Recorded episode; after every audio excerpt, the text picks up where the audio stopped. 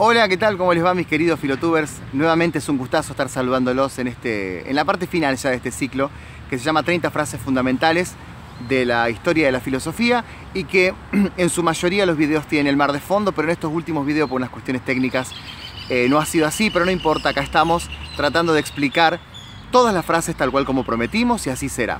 En el día de hoy me tomo el atrevimiento, ya es la penúltima frase que vamos a analizar, de analizar el pensador que en mi juventud más me ha, influido y no es considerado para nada por el oficialismo filosófico como un filósofo, pero les estoy hablando de nada menos que Alejandro Dolina, que es un filósofo, eh, para mí, un filósofo profundo de cuestiones que tienen que ver con la existencia, cuestiones que tienen que ver con la vida, cuestiones que tienen que ver con la realidad y que no es considerado obviamente un filósofo sistemático, incluso él mismo no se considera a sí mismo un filósofo, pero sabemos que toda persona que analiza y que profundiza en las preguntas fundamentales de la filosofía, si lo hace con criterio, si lo hace con, con, respeto a una tradición filosófica y si lo hace proponiendo nuevas preguntas, nuevos planteos e incluso, ¿por qué no alguna mínima respuesta?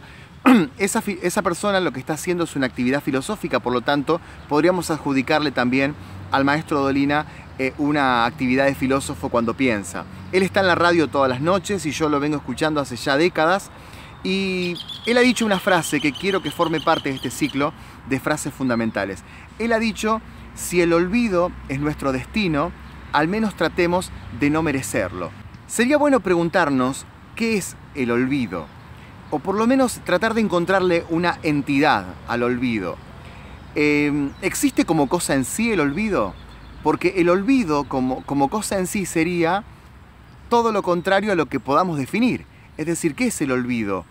Una persona en un tiempo presente eh, dando por terminado un tiempo pasado, pero dando por terminado algo que legítimamente ocurrió.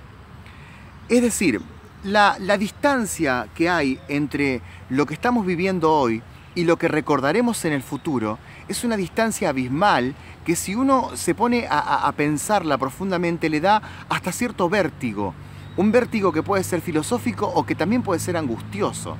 Es decir, si el instante que estás disfrutando en este momento es un instante fugaz, que no vas a recordar nunca, eh, la sensación que podés tener es una sensación de angustia, porque vos decís, ¿para qué voy a vivir esta este transcurso de tiempo, este transcurso, e-, este cronómetro que sigue creciendo. ¿Para qué lo voy a vivir si en el futuro no voy a acordarme absolutamente de nada? O peor aún, si no va a quedar absolutamente nada de este momento que estoy viviendo.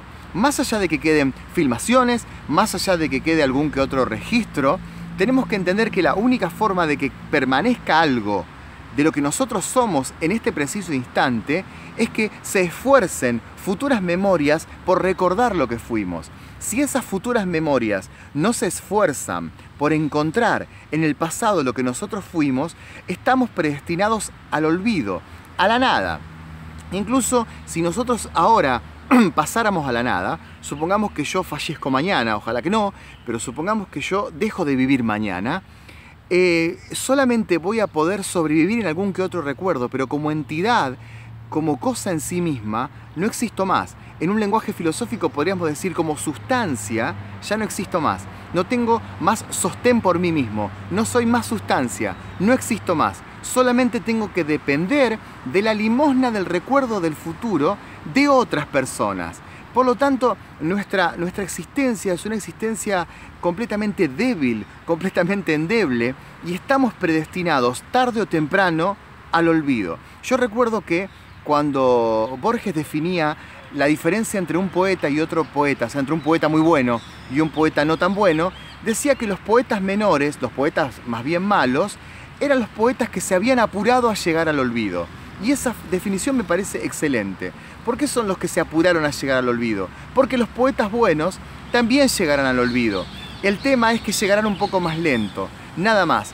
Nosotros, en nuestra existencia, estamos predestinados al olvido, al común olvido. Y en esta frase del, maestro Dolina, que dice que estamos predestinados al olvido, al común olvido, estamos eh, asistiendo a una, a una especie de razonamiento angustioso que es trágico, pero que es real y que quizás nos puede dar también algún beneficio para darle más intensidad a los momentos concretos que estamos viviendo hoy. Si nuestro destino es el olvido, por lo menos tratemos de tener una vida más intensa en la actualidad, de tener una, situación eh, eh, concreta, lo que los griegos llamaban un kairos del momento presente. Ustedes saben que en el presente eh, podemos dividir la realidad o el tiempo, los griegos lo dividían en el cronos y en el kairos. ¿Qué es el cronos? Es el tiempo que se pierde, es el tiempo medido, es el tiempo de los cronómetros, es el tiempo de los relojes actuales, que se va y que no vuelve nunca más. Pero el kairos es el tiempo oportuno, es el tiempo en el cual nosotros eh, vivimos algo intenso o hacemos de ese tiempo algo denso, ontológico, y le damos una profundización para resistirnos al olvido. Cuando nosotros transformamos el cronos en kairos, cuando transformamos ese tiempo que es meramente tiempo sin sentido en un tiempo con significado, en un tiempo importante, nosotros estamos volviendo ese, devenir en un presente que puede transformarse en un presente para muchos futuros, para muchos recuerdos que tendrán las personas en el futuro de lo que nosotros podamos dejar. Y más allá de que nos eh, esforcemos porque nos recuerden o porque nosotros mismos recordemos cosas del pasado, lamentablemente eh, tenemos que hacerle caso a, Borges y a Dolina en este caso y decir que nuestro destino es el olvido. Pero más allá de que nos esforzamos porque no nos olviden, y aún así nos olvidarán. O sea, es tan trágico como a la vez heroico encontrarse con este planteo, porque lucharemos porque no nos olviden, pero a la vez nos olvidarán. Vaya mi homenaje al maestro Dolina, que ha sido alguien que me ha marcado muchísimo. La mayoría de mis pensamientos alguna vez se han confrontado con todos los de él.